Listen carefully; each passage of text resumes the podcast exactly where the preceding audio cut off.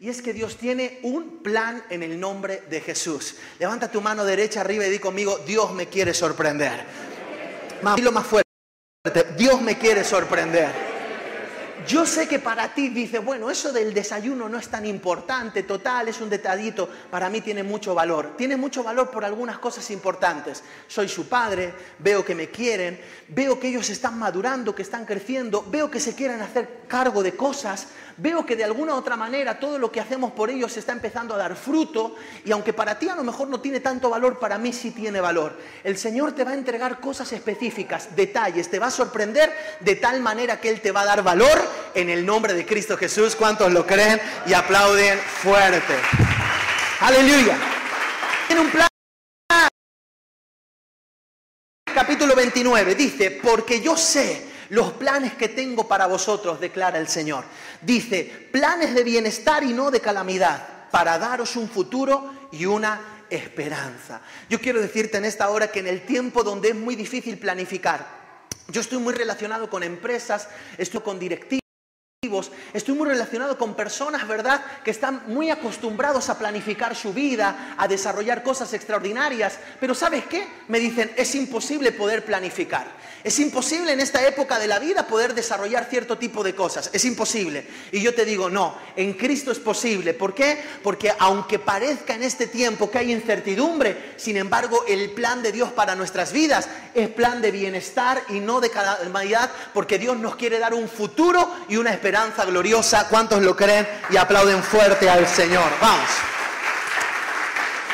aún en medio de la, de la incertidumbre, aún en medio de la incertidumbre, hay incertidumbre, pero hay que leer incertidumbre, aún en medio de la incertidumbre hay un plan que permanece. ¿Sabes cuál es el plan que permanece? Cristo en mí, esperanza de gloria en el nombre de Jesús. Mira a la persona que está a tu lado y dile, atenti, atenti, atenti, atenti, atenti.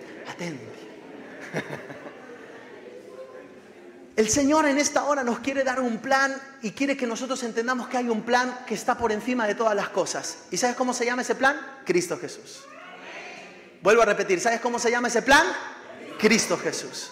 ¿Sabes cómo se llama ese plan? Cristo Jesús. Si Cristo está presente en cualquier circunstancia, no importa, Lázaro está muerto, Cristo lo puede resucitar. No hay comida para los 15 mil, Dios tiene cinco panes y dos peces en las manos de un niño para darle de comer. Pareciera que el mar está cerrado y no podemos pasar hacia adelante. Cristo, si está presente, se encargará de abrir el mal, el mar en el nombre de Cristo Jesús, porque si Cristo está presente, siempre hay un plan. Aleluya. La palabra de Dios nos enseña, ¿verdad?, que había diez vírgenes. Y estas diez vírgenes en, Mateo capítulo 25, había diez vírgenes. No me pongas el texto todavía, espérame. Y había diez vírgenes, allí en casa, todo el mundo atento. Diez vírgenes. ¿Cuántas vírgenes? Diez. No me pongas el texto todavía, por favor. Gracias. Había diez vírgenes. ¿Cuántas vírgenes? Diez. Bien, diez vírgenes. Cinco vírgenes que eh, eran cinco vírgenes que dijeron, ¿sabes qué? Necesitamos tener lámparas bien vestidas, se pintaron, se, pusieron, se, fueron a la peluquería, todo perfecto, y vamos a coger el candelabro y vamos a coger también aceite, porque el candelabro no funciona, porque la función del candelabro que es dar luz. Las otras dijeron, ay, vamos a tener todas las cosas, que no llegamos, que no llegamos, que no llegamos, que no llegamos, que no llegamos, se nos olvida el aceite. ¿Te ha pasado de salir de casa y que se te haya olvidado algo? Esta mañana yo estaba apurado también. Y salgo de casa tan, tan pancho y tan chulo. Y de repente Miki tuvo eh, eh, la deferencia de venir a recogerme y, para acá. Y cuando me mira y dice, Pastor, la mascarilla. Y yo, ¡ah! Sin mascarilla. A veces, a veces estamos en, cosas, en cosas que se nos olvidan las más importantes. Pero eso sí, ¿verdad? Eso sí, eh, llevas cierto tipo de cosa, cierta otra, ¿no? Y estas cinco no llevaban aceite. La cuestión es que al final el esposo aparentemente se tardó y cuando el esposo se tardó, dice la palabra de Dios, que tenían que tener las lámparas encendidas, pero ¿qué ocurrió? Que no, no habían comprado aceite, no tenían aceite. Dice no habían comprado porque hay que pagar un precio. ¿Qué simboliza el aceite? El aceite simboliza la presencia del Espíritu Santo en nuestras vidas. Yo no sé si tú te has dado cuenta que tú tienes un llamado en esta tierra, todos los que están en casa, tenemos un llamado en esta tierra. ¿Sabes cuál es el llamado de esta tierra? El llamado de esta tierra es ser luz. No, no, no es más importante tener una casa, no, no es más importante tener un negocio, no, tampoco es más importante tener un coche, no. El llamado de esta tierra es ser luz. Una vez que eres luz, las demás cosas serán añadidas en el nombre de Cristo Jesús. Y estas muchachas se olvidaron de lo más importante, ser luz. Y para ser luz necesitamos tener una relación profunda con el Espíritu Santo. Ahora, yo quiero que tú puedas entender lo propio y lo siguiente. Mira qué poderoso. Lo que ocurrió fue, en ese momento llega el esposo y cuando llega el esposo, entonces se mete con las cinco a la casa, les abre la puerta, pero dice la palabra de Dios, ahora sí, por favor, ponme Mateo capítulo 25, dice la palabra de Dios algo muy interesante, dice, después vinieron también las otras vírgenes, diciendo las que no tenían aceite, ¿se acuerda? Señor, Señor, ábrenos la puerta. Mas él respondiendo dijo, de cierto os digo que no os conozco. Cualquiera podría decir, qué sinvergüenza, ¿cómo puede ser? No, es que hay una enseñanza, era una parábola que Jesús estaba contando. Y la enseñanza era, aunque mucha gente está poniendo mucho énfasis en el hacer, el Señor quiere que pongas el énfasis en el ser. Nunca os conocí, no os conozco. Sabes que este es el tiempo no de tener muchos milagros, de tener muchas cosas, van a venir por añadidura. Yo te aseguro, hoy yo declaro en el nombre de Cristo Jesús proféticamente que viene una avalancha de milagros sobre punto de encuentro y sobre todos aquellos que creemos al Señor. Viene una avalancha de milagros. Dios lo va a hacer. En casa viene una avalancha de milagros. En el nombre de Ahora, es interesante poder entender lo propio y esto es clave. ¿Dónde tenemos que poner el énfasis? En conocer a Cristo. Primer paso para que el plan de Dios funcione. ¿Cuál es? Conocerle a Él en el nombre de Jesús. Levanta tus manos arriba y allí donde estás, en casa también, hacer lo mismo y decir conmigo, hoy yo quiero.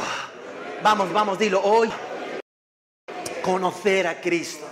Vamos, vamos, dilo de nuevo, hoy yo quiero conocer a Cristo. Algunos dicen, pastor, pero yo tengo 25 años de cristianos. Mira, Dios es insondable. Y por mucho que lleváramos toda la vida teniendo relación con el cristianismo no significa que conozcamos a Cristo. No es una cuestión de, cuánto tiempo llevamos en el Evangelio, se trata de cómo hemos conocido a Cristo en ese proceso. Y en este tiempo Dios quiere llevarte a un profundo conocimiento de su gracia, de su misericordia, pero también a un profundo conocimiento de su justicia, a un profundo conocimiento de su verdad. Que en esta hora tu tema continuamente sea Cristo, Cristo, Cristo, Cristo, Cristo Cristo en mí, esperanza de gloria en el nombre de Jesús. A ver, en casa, vamos a ayudar a los de casa. Vamos, una, dos y tres. Amén. El fundamento de una vida plena es cuánto tienes de Cristo. El fundamento de una vida plena es cuánto tienes de Cristo. Sabes que muchas veces pensamos que la vida plena tiene que ver con si hemos pagado o no la factura, si de repente... No, el fundamento de una vida plena es cuánto tengo de Cristo. ¿Podrías pensar por unos instantes? Cierra tus ojos, en casa también. Cerremos nuestros ojos y pensemos por unos instantes, ¿cuánto hay de Cristo? ¿Un 20%, un 10, un 15, un 70, un 80, un 1000%? ¿Cuánto hay de Cristo en mí? En el nombre de Jesús. Y ese es el tiempo donde ahí, ahí es donde nosotros vamos a poder empezar a tener una vida plena extraordinaria.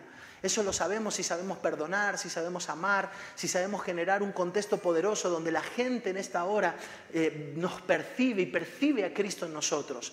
¿Cuánto tengo de Cristo? Es una gran pregunta. Ahora, en ese mismo capítulo, el capítulo 25, me impresiona, porque ¿sabes qué?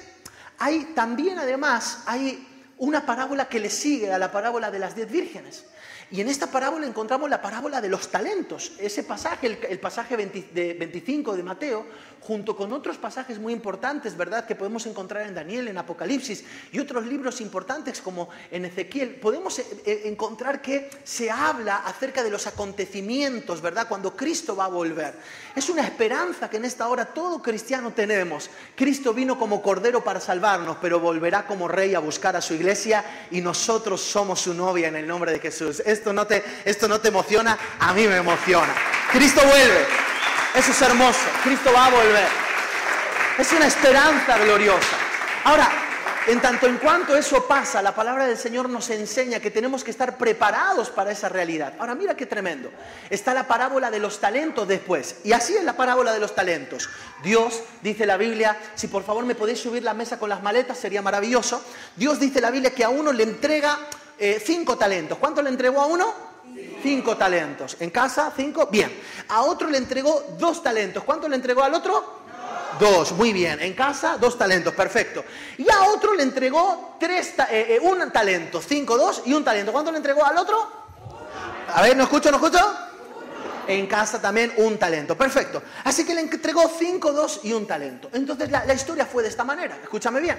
Dice, dice el Señor, ¿verdad? Son parábolas que Cristo contaba para que pudiéramos ver verdades. Le dice, mira lo que vamos a hacer. Lo que vamos a hacer es, yo me marcho y os voy a pedir que al volver esos talentos sean multiplicados. Perfecto, sí, es genial, lo que haya que hacer, perfecto.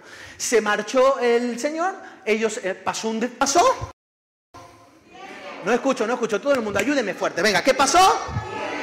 Pasó un tiempo y cuando pasa un tiempo entonces ocurre algo y es que vuelve otra vez el Señor y dice, a ver, las cuentas, ¿qué pasó? Ansioso, ¿verdad? Porque muchas veces nosotros pensamos que el Evangelio solo es permanecer, pero el Evangelio también es productividad.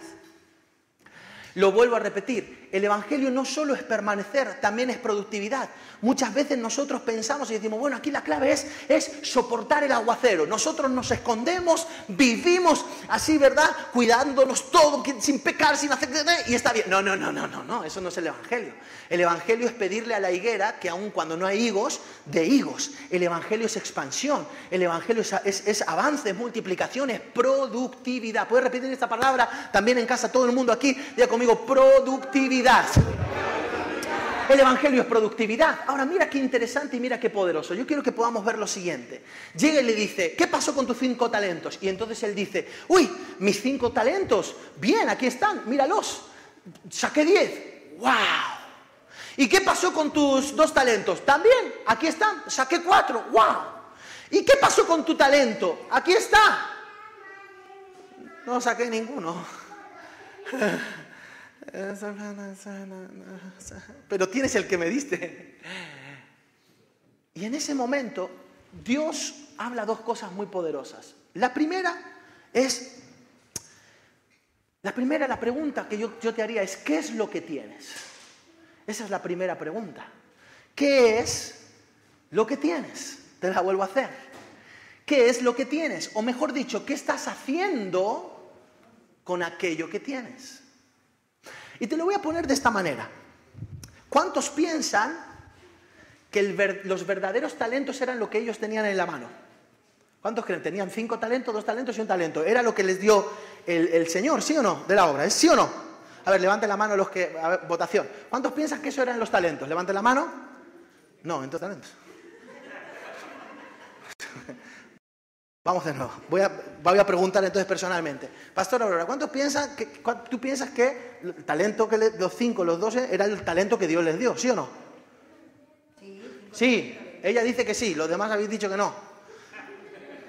Vamos de nuevo, a ver en casa también, podéis ponerlo allí. ¿Cuántos piensan que le dio cinco, dos y un que eso eran los talentos? ¿Cuántos piensan? Que levanten la mano.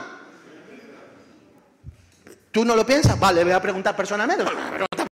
Personalmente, ¿piensas que eran cinco talentos, dos talentos y un talento? ¿Era lo que le dio? ¿Sí o no? Pues levanta la mano. Gracias. Voy de nuevo. No sé, es que pareciera que no me comunico. Voy a intentarlo. Ok, ¿cuántos piensan que, esos los cinco talentos, los dos talentos y el talento era lo que el Señor les dio? Levante la mano los que lo piensan. ¿Y si yo te digo que no?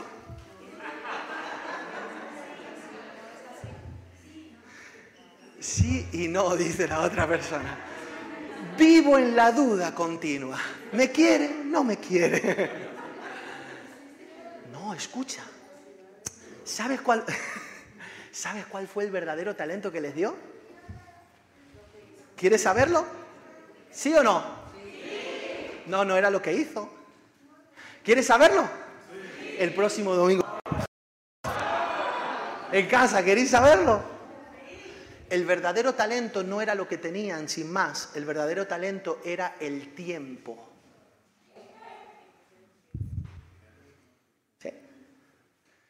¿Sabes cuál es nuestro problema?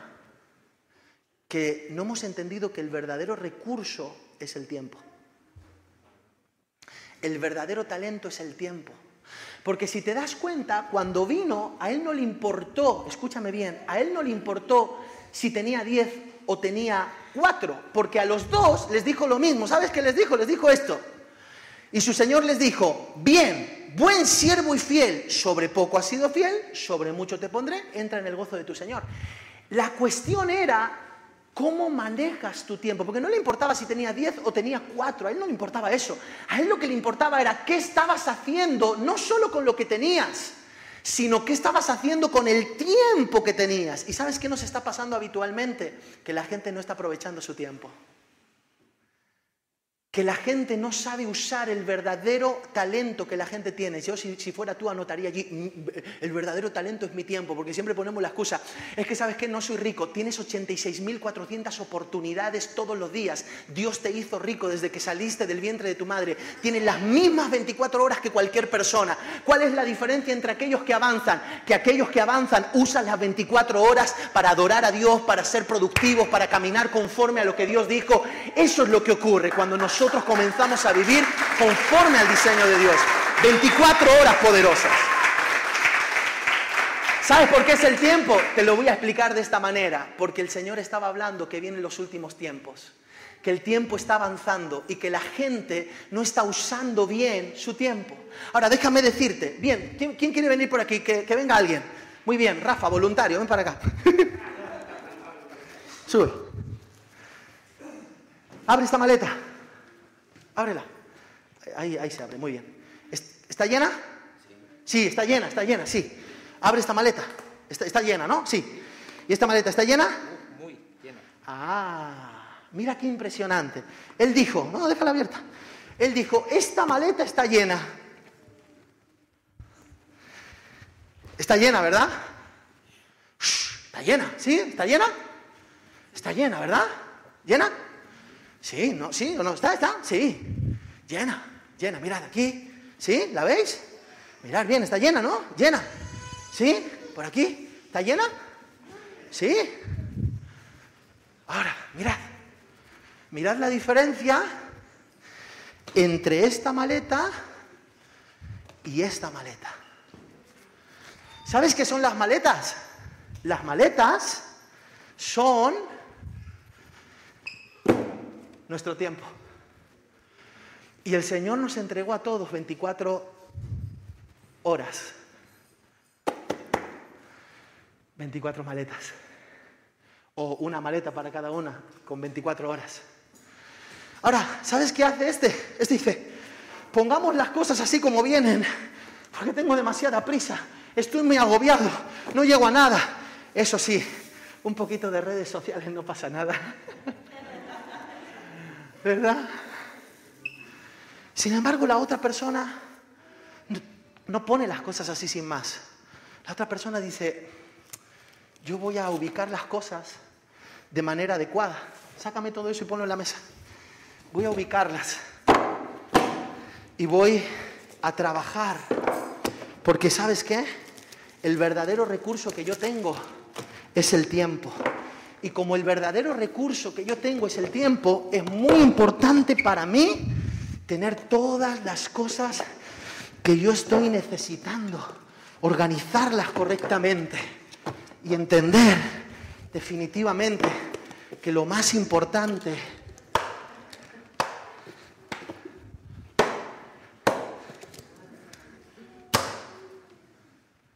¿Estaba llena la primera maleta? No. Pero todos hemos dicho, sí. ¿Sabes por qué? Solo tú no habías dicho que no. Pero casi todos habían dicho que sí. Ahora vamos a ver cómo está tu maleta del tiempo. Eso es lo importante. ¿Cómo está tu maleta? ¿Qué tienes en la maleta? Porque este, te digo, solo tiene libros. Pero esto también es importante alguna vez que otra. Este tiene también colonia. Mira, aquí tiene el manual del ministro de cómo oficiar matrimonios. Aquí tiene otro tipo de libros. Aquí tiene licipaína para la garganta. Mira cuántas predicaciones. Mi ayuda está en Dios. ¿Quién tiene todavía CD y lo usa? ¿Nadie? ¿Tú? Mi ayuda está en Dios. Vamos por más. ¿Quién tiene CD y lo usa? Mahanaín, a ti te voy a dar tres. ¿Quién tiene CD y lo usa por allí? ¿Sí? Esto para ti. ¿Alguien más? Tú también tienes CDs y los usas. Toma. ¿Allí? ¿Lo usáis? Sí. Toma, para ti. ¿Sabes cuál es la clave? El verdadero talento es el tiempo. Usa lo que tienes. Muchas gracias, Rafa. Un aplauso para Rafa. Déjalo ahí, déjalo ahí. Quiero que lo, déjalo que lo vean. Eso es, subir arriba, pero déjalo que lo vean. Es importante poder entender esto. Escúchenme bien. Entender que los talentos que tienes son súper importantes que tú los uses. Y claro que sí, lo que tienes. Pero hay un talento que es más grande que cualquier cosa, que a mí me impresiona. Fíjate si ese talento es tan importante. Que el propio Eclesiastés o el predicador, que era el hombre más sabio de la tierra, llamado Salomón, dedica un capítulo solo para eso. ¿Y sabes qué? Veo gente que usa su tiempo simplemente para la depresión, para decir palabras que no tienen sentido. Veo gente que usa su tiempo simplemente para sumergirse en cierto tipo de cosas que no son productivas en su vida. Eso sí, después piden, Señor, dame un milagro. Y yo digo, este es el tiempo donde nosotros tenemos que aprender a usar bien el tiempo. Porque todos nosotros tenemos las mismas, las mismas maletas, el mismo tiempo. La pregunta es, ¿qué vas a hacer con ello? ¿Qué vas a hacer con ello? Todos nosotros tenemos, ¿qué vas a hacer con ello? ¿Qué vas a hacer con ello? ¿Qué vas a hacer con tu tiempo? Ahora, en la historia ocurre algo que a mí me impresiona también. Y fíjate, y fíjate cómo viene por aquí. En la historia hubo, hubo gente que, que se arriesgó. Ahora, Mateo 25, 27, mira lo que dice. Dice, por tanto, le dice al de uno, debías haber dado mi dinero a los banqueros y al venir yo hubiera recibido lo que es mío con los intereses.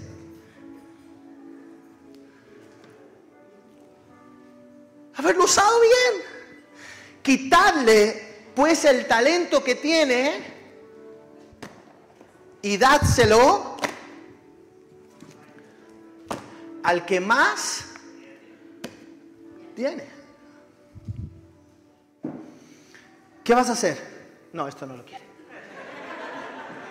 ¿Qué vas a hacer? ¿De los abundantes o de los escasos? ¿Sabes cuál era? ¿Sabes qué era lo que sí tenía? Y tenía mucho, ¿eh? ¿Sabes qué era lo que sí tenía el que tenía un talento? Pregúntame, Fran, fuerte, Fran. Más fuerte, Fran. ¿Qué tenía? Excusas. Arriesgate a vivir una vida por y para Dios, sin excusas. Y al final de cuentas, que no haya excusas.